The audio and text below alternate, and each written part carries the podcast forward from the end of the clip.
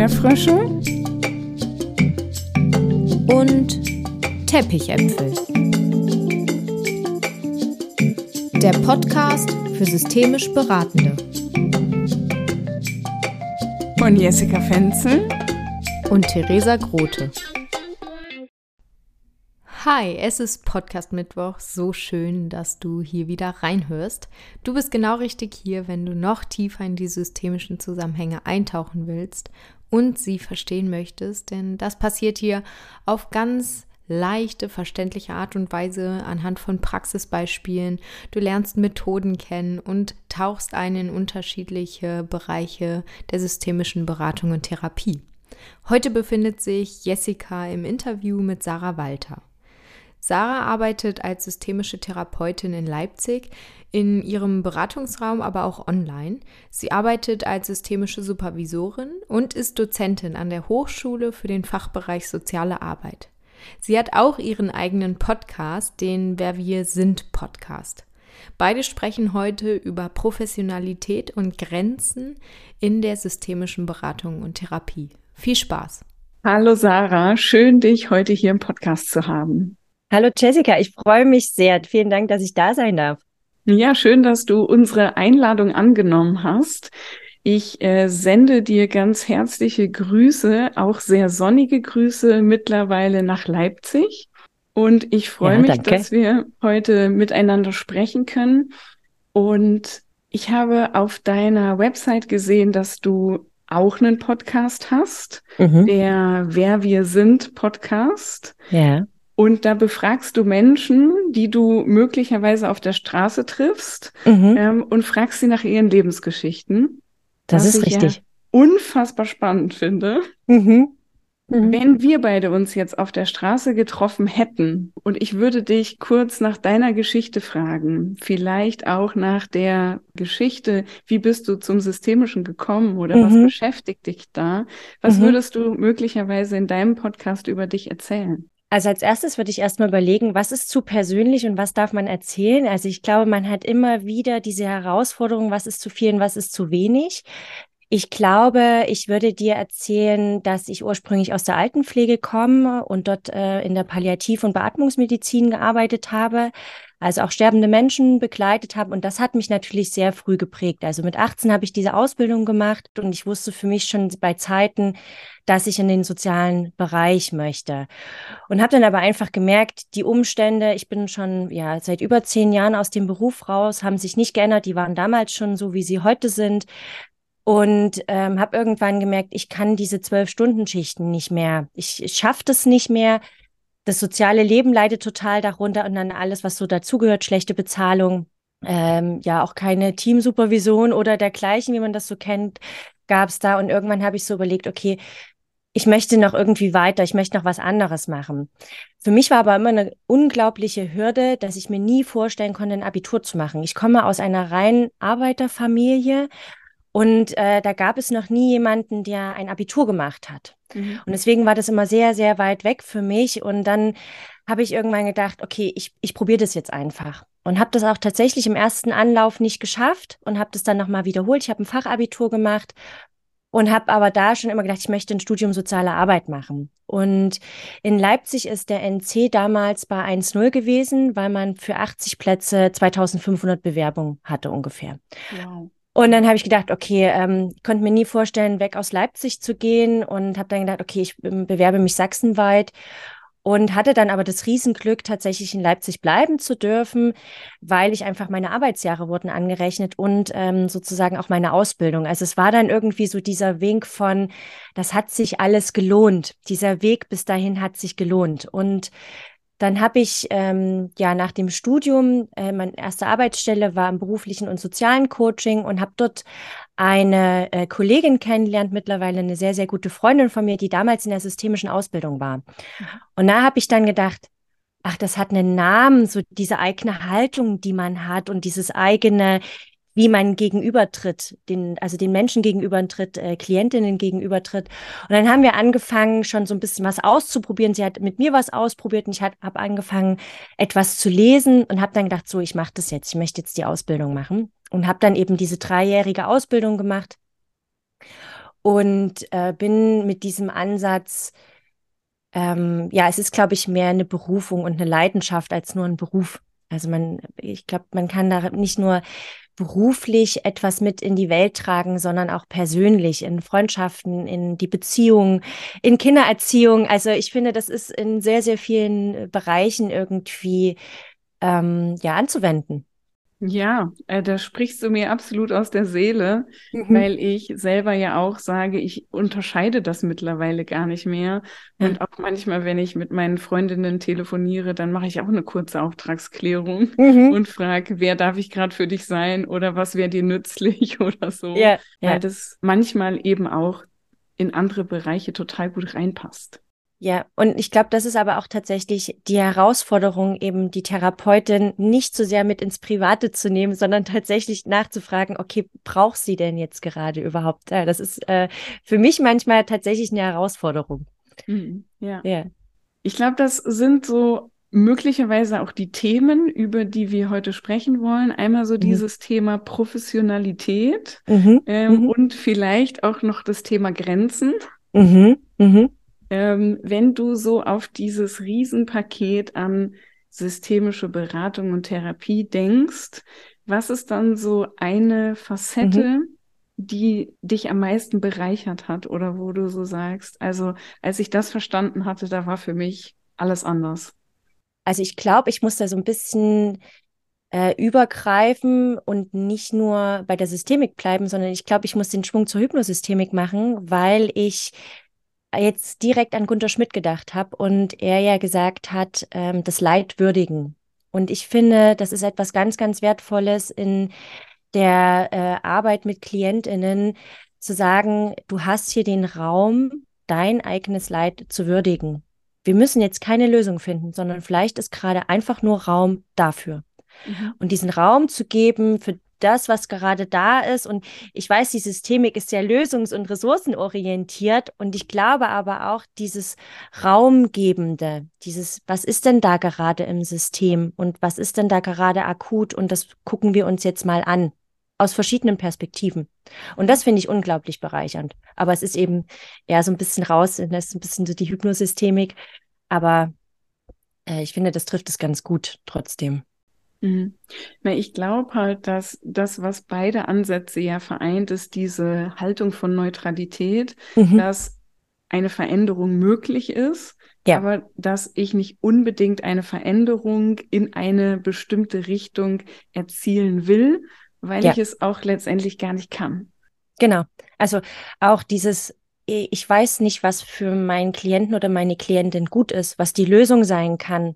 Also das ist nicht in, in meinem Ermessen, sondern ich kann mich immer nur ein Stück weit annähern. Ich kann Impulse geben und ich kann durch Rückkopplungsfragen etwas anbieten. Aber was dann mein Gegenüber letzten Endes daraus macht, das liegt nicht in meiner Verantwortung. Und das kann ja auch etwas unglaublich, ähm, was unglaublich Erleichterndes sein, wenn ich dafür nicht die Verantwortung trage sondern die auch immer wieder abgeben. Aber ich glaube, das ist eine große Herausforderung, so wenn wir als Professionelle arbeiten, auch einerseits zu wissen, hier ist die Grenze, ich weiß nicht, was für mein Gegenüber gut ist und mich auch zurückzunehmen und Angebote zu machen, aber immer wieder die Entscheidung zurückzugeben, immer wieder mein Gegenüber in die Selbstwirksamkeit zu holen. Was würdest du sagen, hat dir dabei geholfen, die Verantwortung eher beim Gegenüber zu lassen und dich ja auch so ein Stück weit diesem Prozess hinzugeben, mhm. ohne dabei auch sowas wie die Steuerung zu verlieren? Also ich glaube, erstmal hat mir geholfen die dreijährige Ausbildung, in denen, also unser Selbsterfahrungsanteil war sehr, sehr hoch. Also alles, was wir an Methoden gelernt haben, das haben wir selber an uns ausprobiert. Und äh, ich weiß sozusagen auch, wie das ist. Und ich glaube, diese Position, in dieser Position zu sein und zu merken, wie das ist, da gibt mir immer wieder jemand eine Entscheidungsmöglichkeit oder bietet mir was an. Das hat mir total geholfen zu verstehen. Ich möchte das ja auch meinen Klientinnen geben. Also gerade diese Selbstermächtigung. Also ich bin jetzt nicht hier und jemand, also ich möchte es selber auch nicht. Also ich glaube, ich gehe viel von mir selbst aus. Ich möchte auch nicht, dass mir jemand sagt, so Sarah, jetzt hast du das so und so zu machen. Das, was uns ja sowieso gesellschaftlich schon total viel begegnet, sondern ich möchte das selber entscheiden. Also ich möchte immer wieder auch wissen, das ist gut so, wie du bist und das sind deine Entscheidungen. Und ich glaube, ich gehe da sehr viel von mir selbst aus und wie, ja, genau, wie ich, also behandle diejenigen so, wie du selber, glaube ich, behandelt werden möchtest. Und nach diesem Motto arbeite ich natürlich auch. Ich selber mache auch total tolle Erfahrungen damit, in meinen Weiterbildungsformaten die Menschen immer wieder einzuladen, diese Methoden an sich selber auszuprobieren mhm. und so zu merken, wie fühlt sich das auch in der Rolle der Klientin, des Klienten oder der ratsuchenden mhm. Person an. Ja. Du hast jetzt gesagt, dir ist es so wichtig, dass du auch selber entscheiden kannst. Ich füge noch einen Faktor hinzu und sage, für mich persönlich ist es auch total wichtig, dass ich mich immer noch mal wieder umentscheiden darf. Absolut und dass die einmal getroffene Entscheidung nicht für immer gilt. Ja. Ähm, wie würdest du sagen, gehst du damit um, wenn Menschen sich dann immer noch mal wieder umentscheiden? Wie bleibst du da gelassen? Also ich würde sagen, dass auch ich als Professionelle nicht immer perfekt und gelassen bin. Also das als allererstes und dadurch dann auch äh, in Gespräche gehe, wie beim systemischen Stammtisch, also Fallbesprechungen mache. Und ich glaube aber, das Wichtigste ist zu verstehen, das klingt jetzt vielleicht ein bisschen platt, aber das machen die Menschen ja nicht, um mich zu ärgern als Therapeutin, sondern äh, sie fahren diese Schleifen ja immer wieder. Ich sehe das so ein bisschen wie im Kreisverkehr. Die Ausfahrt, ich habe die Ausfahrt schon wieder verpasst. Oder das war die Ausfahrt, aber das war eigentlich gar nicht der Weg. Das sah zwar schön da hinten aus, aber da wollte ich eigentlich gar nicht hin. Dass es ein Ausprobieren ist und ein Herausfinden. Und man sagt ja immer, man geht einen Schritt vor und man geht zwei Schritte zurück. Und ich finde aber, das gehört genau zu dem Weg dazu. Also sobald Bewegung drin ist, ist das ja total wertvoll. Und diese Schleifen zu drehen, ist ja auch was total Wertvolles. Und selbst wenn man Stillstand herrschen sollte und ich gerade nicht weiß, ist das auch was Schönes, weil dann kann ich mal innehalten und eigentlich gucken, was ist denn jetzt gerade? Mhm, ja. Welche Rolle spielt da für dich das Thema Zeit? Also, dass man manchmal auch so das Gefühl hat, wie viel Zeit brauchen die denn noch? Wie lange steht da noch jemand mitten im Kreisverkehr und bewegt ja, ja. sich nicht? Ja. Oder wie viele Schleifen dreht noch jemand? Was sind so deine Gedanken dazu? Also, ich habe mich ja in meiner Selbstständigkeit ganz bewusst gegen Einzelstunden entschieden, weil ich immer das Gefühl hatte, das ist so ein bisschen wie, ich lösche jetzt mal schnell einen Brand, aber der schwelt so vor sich hin. Also das ist so ein unglaublicher Druck, in einer Stunde Riesenthemen zu bearbeiten. Und deswegen habe ich ja bei mir selbst, ich biete nur Pakete an. Also es geht ab drei Monate, sechs Monate und zwölf Monate, in denen eine bestimmte Anzahl von Sitzungen beinhaltet ist, aber auch gleichzeitig, dass ich erreichbar bin, auch zwischen den Sitzungen. Weil ich selber festgestellt habe, manchmal braucht man einfach einen kurzen Rat, irgendjemand, den man mal kurz anrufen kann und sagen kann, also ich brauche jetzt mal ganz kurz eine Intervention, irgendeinen SOS-Tipp oder irgendetwas. Und deswegen habe ich mich ganz bewusst gegen diese Einzelstunden entschieden und dadurch ist dieser Druck so ein bisschen raus. Wir müssten doch jetzt schnell etwas schaffen. Und dadurch hat man auch Zeit, Vertrauen aufzubauen. Deswegen hat es auch Zeit, bestimmte Themen zu bearbeiten. Oder man kann im Vorfeld schon sagen, du, ich glaube, für drei Monate ist es ganz schön viel. Lass uns das mal runterbrechen oder kleiner machen. Also das brauchst ja auch ganz oft so gefühlt.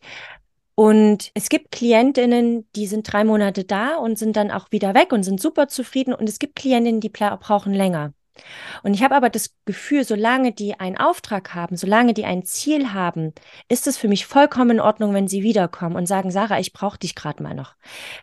Mit brauchen möchte ich nicht sagen, dass ich mich äh, nicht unentbehrlich mache.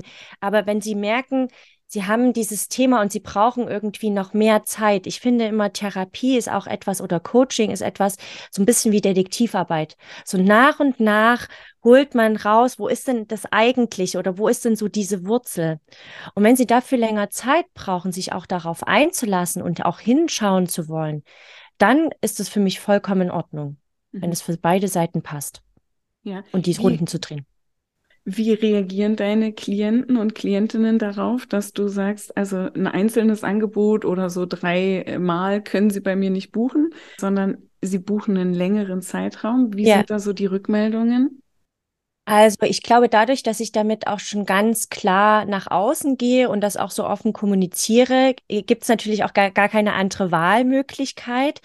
Und die meisten reagieren tatsächlich sehr, sehr positiv darauf, weil sie merken, das ist ja so eine Vereinbarung mit mir selber.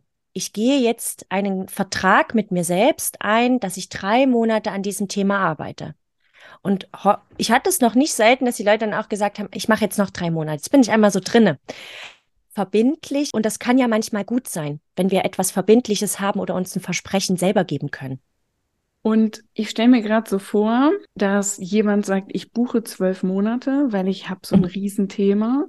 Mhm. Und dann ähm, hat man vielleicht nach sieben Monaten so das Gefühl, eigentlich ist es fertig. Mhm. Dann hat man ja aber noch so viel Zeit und dann yeah. kommt man möglicherweise in so ein Quatschen oder in so ein sich mal sowas aus dem Leben erzählen yeah. und vielleicht dann doch gar nicht mehr so diesen Auftrag haben. Das wäre ja für mich, die ich Auftragsklärung so liebe, der absolute mhm. Horror. Mhm. Wie gehst du damit um, wenn Leute quasi was gebucht haben, was sie eigentlich nicht mehr ausfüllen können oder möchten? Ich glaube, da liegt halt, ich würde es jetzt mal in Anführungszeichen setzen, Trugschluss, dass wir, wir fertig sind in einer, also so in diesem ersten und dass wir immer nur Probleme wälzen müssen. Weil das kann ja auch total schön sein, wenn ich sagen kann, oh, das ist das Problem, das ruht jetzt mal, ich bin damit gerade fertig und dann sowas zu machen, wie eine schöne Zukunftsvision entstehen zu lassen oder meinen Lebensfluss mal zurückzublicken. Wie habe ich denn das jetzt eigentlich alles geschafft? Was habe ich denn eigentlich alles in meinem Rucksack drinne? Also dann arbeite ich sehr, sehr ressourcenorientiert, sehr mit Zukunftsbildern, also auch mal wieder ins Träumen zu kommen oder auch mal zu sagen, man macht hm, eine Reise zum inneren sicheren Ort, dass ich einfach vielleicht auch was habe, worauf ich später zurückgreifen kann. Ich bringe äh, Klientinnen, mit denen ich zusammenarbeite, gebe ich meine Methoden weiter. Also wie kannst du selber zu Hause mal das innere Team anwenden? Also dem, da ist dann noch genug Zeit, um eben auch sowas zu machen und dann zu sagen, ist eigentlich total schön, dass jetzt mal dafür Zeit ist, mal zum Durchatmen, zum Rundumblick, ähm, mal sich auf die Schulter klopfen, auch das. Also auch so Gespräche mal zu führen, in denen man einfach mal darüber spricht, wie toll die das gemacht haben und auch das mal zu würdigen und dem Zeit zu geben. Ja. Was würdest du so sagen, was ist deine Lieblingssystemische Methode, um Erfolge oder äh, Meilensteine auch zu würdigen? Also tatsächlich habe ich, wenn ich mit Klientinnen einen Abschluss mache, dann machen die wie so eine Art Sitzungsfluss, ist wie aus dem Lebensfluss oder aus der Timeline-Arbeit herausgezogen. Und wir gucken, wo haben sie angefangen, mit welchen Themen, ähm, legen die auch nochmal hin. Ich lasse in der ersten Sitzung auch meist ein Tier raussuchen, wie sie sich gerade fühlen und das holen wir nochmal raus und dann gehen wir die einzelnen Sitzungen nochmal durch. Also meist habe ich mich natürlich darauf auch sehr gut vorbereitet, weil natürlich die Klienten nicht alles parat haben. Es ist ja so viel, was da erarbeitet wird. Und dann gucke ich in meine Mitschriften oder in die Zusammenfassung, die die KlientInnen von mir bekommen. Und dann gehen wir nochmal alles durch. Und dann dürfen die sich so Botschaften oder kleine Aufträge mitgeben, die sie in der Zukunft äh, äh sich mitgeben wollen, aber eben auch dieser Punkt, ich bin jetzt hier in der Gegenwart und dann blicke ich mal zurück oder ich als Therapeutin fasse auch zusammen, wie habe ich denn die Person erlebt? Na, also auch dieses wertschätzende, würdigende, das tut uns allen ja mal gut. Total, ich liebe das auch. Ähm, ich arbeite ja manchmal eben auch noch in diesem Modell für, mit der einzelnen Sitzung. Mhm. Und dann ähm, wenn du so erzählst, merke ich, dass mir diese Dinge manchmal auch wegrutschen, mhm. weil die Leute dann sagen, okay, äh, fertig, ich komme erstmal alleine klar und diese Ideen dann von nochmal zurückschauen, das Würdigen, aber auch nach vorne schauen, ja. so das fällt bei so einer sehr starken Auftragsorientierung mhm. äh, dann manchmal eben auch weg. Total. Und gerade dieses innehalten. Also du hast, ich musste vorhin so ein bisschen schmunzeln, als du gesagt hast, na ja, und dann sitzt man zusammen und spricht vielleicht mal über Gott und die Welt. Aber auch das kann ja mal gut tun, wenn ich merke, meine Therapeutin hat gewisse Impulse oder Gedanken, die ich als Angebot nehmen kann. Also auch mal in so einem Gespräch das so ein Stück weit fließen zu lassen, äh, ich glaube, wir sind immer sehr, sehr vorsichtig damit und ich verstehe das auch und das ist bei mir auch, als Professionelle nicht zu sehr in so eine Freundinnen-Schiene zu kommen.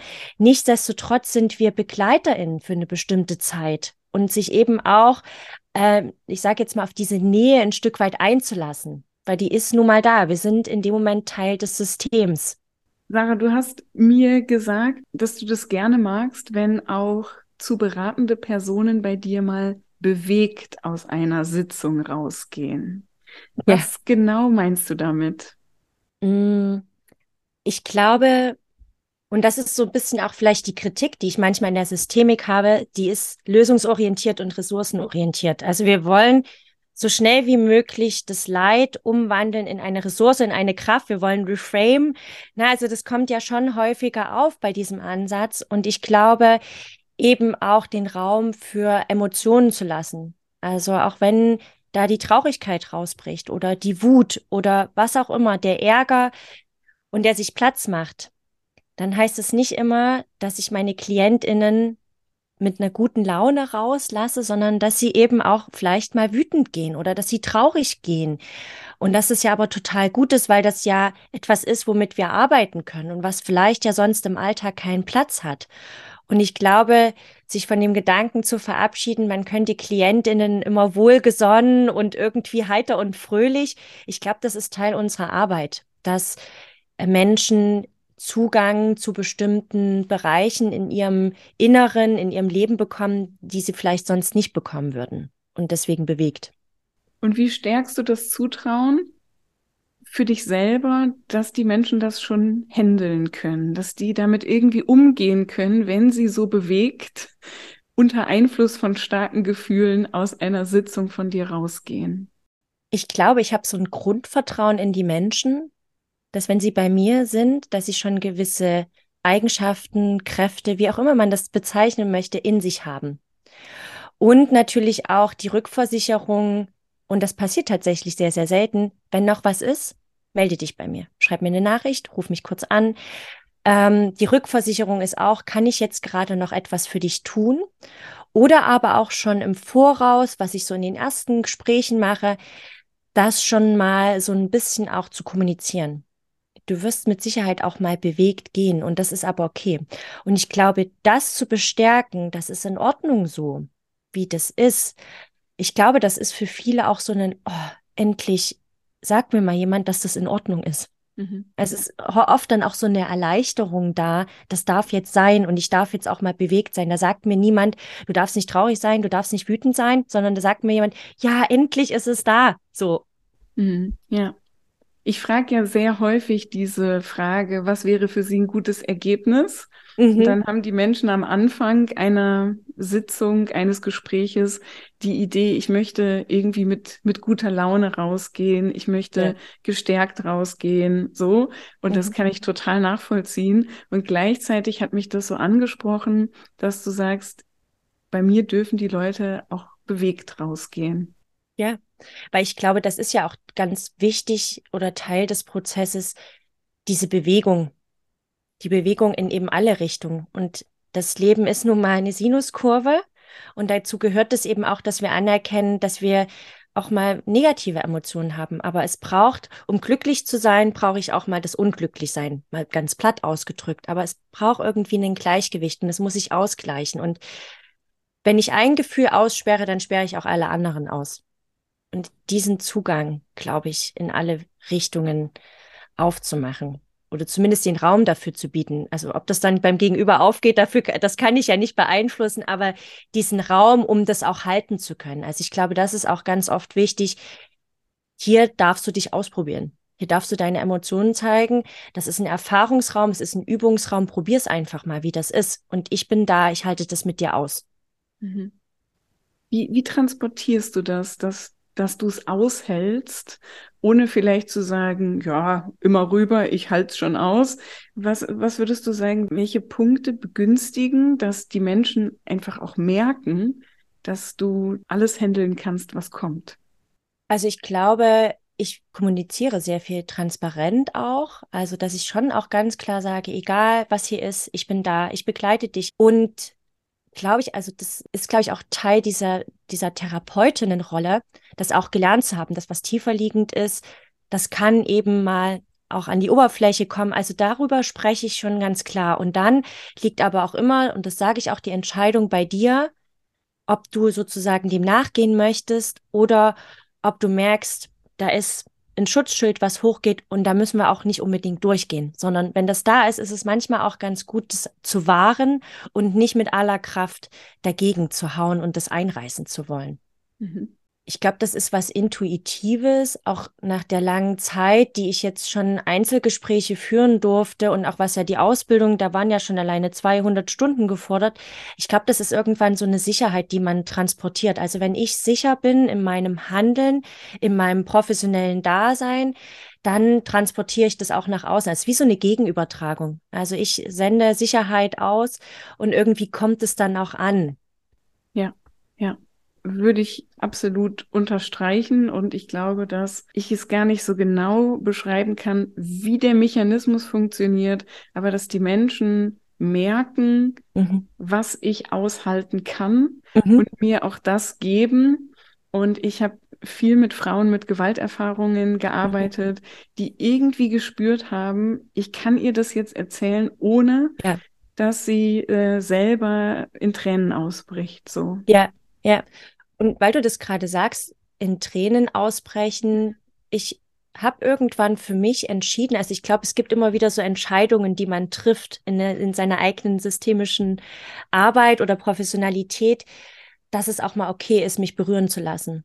Also ich habe das sonst mir immer verkniffen und habe gedacht, oh, jetzt ja keine Träne. Und manchmal habe ich aber gemerkt, das war jetzt total entlastend, dass ich gesagt habe, ich bin gerade zutiefst berührt. Da kommt mir auch mal eine Träne, dass es aber für den Gegenüber auch etwas sehr Wertschätzendes sein kann oder auch Entlastendes zu wissen, ja Mensch, ja, das ist jetzt vielleicht doch ganz schön heftig, was mir da passiert ist und das auch selber anerkennen zu können vielleicht. Absolut. Da muss ich meinen Lieblingssatz sagen, nämlich mhm. für mich geht es ja immer darum, auch einen Unterschied zu machen, der einen mhm. Unterschied macht. Mhm. Und ich finde, wenn Menschen häufig erlebt haben, wenn ich meine Geschichte erzähle, dann, dann bricht jemand weg oder mhm, dann ist mhm. das zu viel, dann bin ich zu viel. Dann ja. ist es total wichtig, stabil mhm. und stark zu bleiben. Ja. Und ja. ich glaube, wenn Menschen häufiger das Gefühl haben, sie erzählen was, was den anderen gar nicht so richtig tangiert, wo, mhm. wo oft Menschen nicht mitschwingen oder ja. wo Eltern das vielleicht abgetan haben von, ach, jetzt, jetzt hör doch mal auf. Mhm. Dann ist es auch total wichtig, den Unterschied zu machen und ja. dann selber auch die eigene Emotion anzubieten. Ja, absolut. Ja, da bin ich ganz bei dir. Mhm. Ja. Was würdest du sagen, wie hast du so deinen Weg gefunden zwischen diesem ähm, professionellen Wissen, mhm. deiner ähm, professionellen Herangehensweise, deinen Methoden mhm. und aber auch dieser unfassbar spürbaren menschlichen und herzlichen Komponente?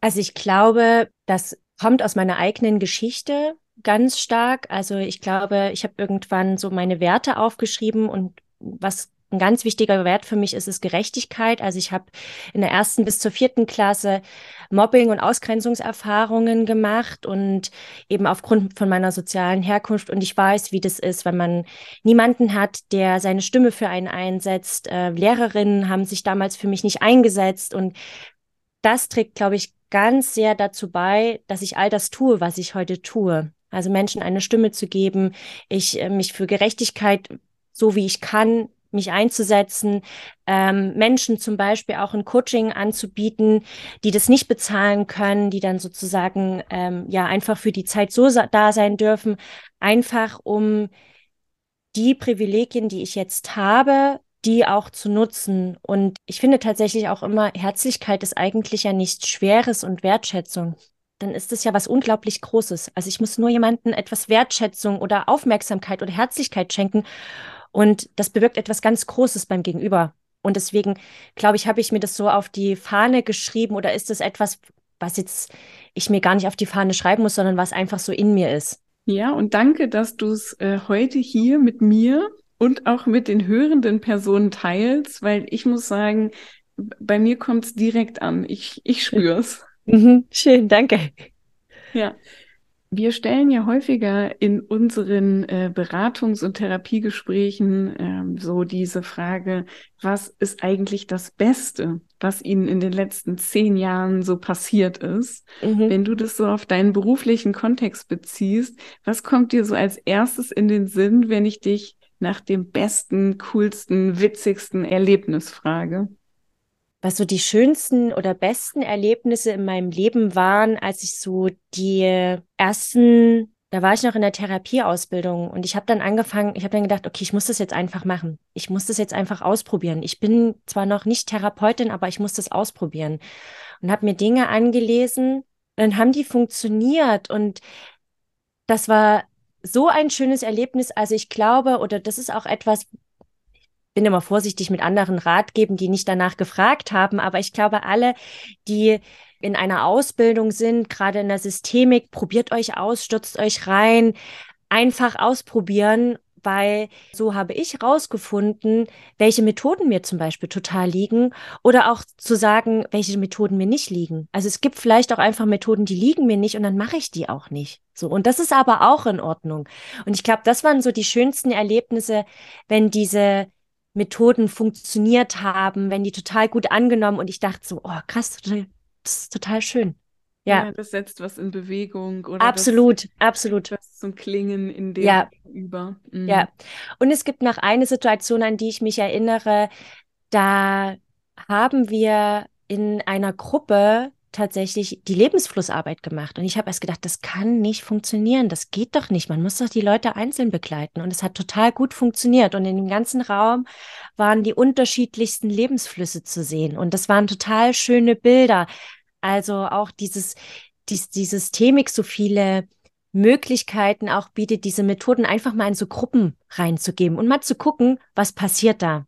Also ich glaube einfach, das so abzuwandeln und äh, passend zu machen, wie es für einen passt. Also so dieses, du hast am Anfang schon mal gesagt, die Entscheidung muss für mich jetzt stimmig sein. Und auch diese, diese Methode kann ich auch für mich so passend machen, wie, wie es für mich eben passend ist. Es muss nicht für alle anderen so sein, aber ich kann es einfach mal ausprobieren. Ich schwinge da so total mit, weil ich so denke, das war auch immer so mein Weg. Ich ja. habe abends irgendwie ein Buch gelesen, ähm, wo Methoden drin standen, bin am nächsten Morgen zur Arbeit gegangen und habe es direkt erstmal ausprobiert. Mhm. Das darf man ja vielleicht auch nicht zu laut sagen, weil man dann so denkt, ja, passte das denn und war, war der Auftrag denn überhaupt danach und so. Mhm. Und ich mhm. so denke, ich kann das heute nicht mehr äh, eins zu eins garantieren. Aber ich glaube, auch diese Freude, was Neues entdeckt zu haben, irgendwie was ausprobieren zu mhm. wollen, mhm. diese Freude habe ich dann auch in das System übertragen und die Menschen ja. waren dann so dankbar dafür und ich habe dann so gesagt, ja, und äh, dann gucken wir mal auch so eine Gelassenheit, wenn es nicht funktionieren sollte. Ja. Und, und da sind so tolle Sachen entstanden. Und wenn ich heute manchmal Methoden erkläre, dann könnte ich auch sagen, ja, letzte Woche, äh, da habe ich es so und so gemacht. Aber mhm. manchmal mhm. erzähle ich auch von meinem allerersten Mal, wo ich die Methode angewendet habe, weil, ja. weil das diesen Zauber hatte. Absolut, absolut. Und das ist ja auch, ich glaube, da dürfen wir auch so ein Stück weit ins Vertrauen gehen. Unsere KlientInnen werden für sich das Wertvolle rausziehen. Das ist manchmal nicht das, was wir im Sinne hatten. Also es gibt ja diese Geschichte von Gunter Schmidt, die er erzählt hat. Also er hat irgendwie in, in, sämtliche Methoden ausprobiert und dann steht er am Ende eines Prozesses mit dem Klienten und der Klient sagt, also wissen Sie was, diese eine Sitzung, als wir zusammen aus dem Fenster geschaut haben. Also, also das ist ja auch, wir haben da zwar was im Sinn und auch wenn mal eine Methode schiefgehen sollte, aus unserer Perspektive, wer weiß, was das Gegenüber sich mitgenommen hat. Ja. Also da auch so ein Stück weit ins Vertrauen zu gehen und ich glaube, es bringt alleine schon total viel diese Aufmerksamkeit, dieses Dasein, dieses Raum eröffnen. Das ist schon alleine was ganz, ganz Wertvolles und präsent zu sein, und eben offen und neugierig zu sein, was eben das Gegenüber mitbringt. Sarah, wenn die hörenden Personen jetzt Lust haben, mit dir in Kontakt zu treten, wie können sie dich finden?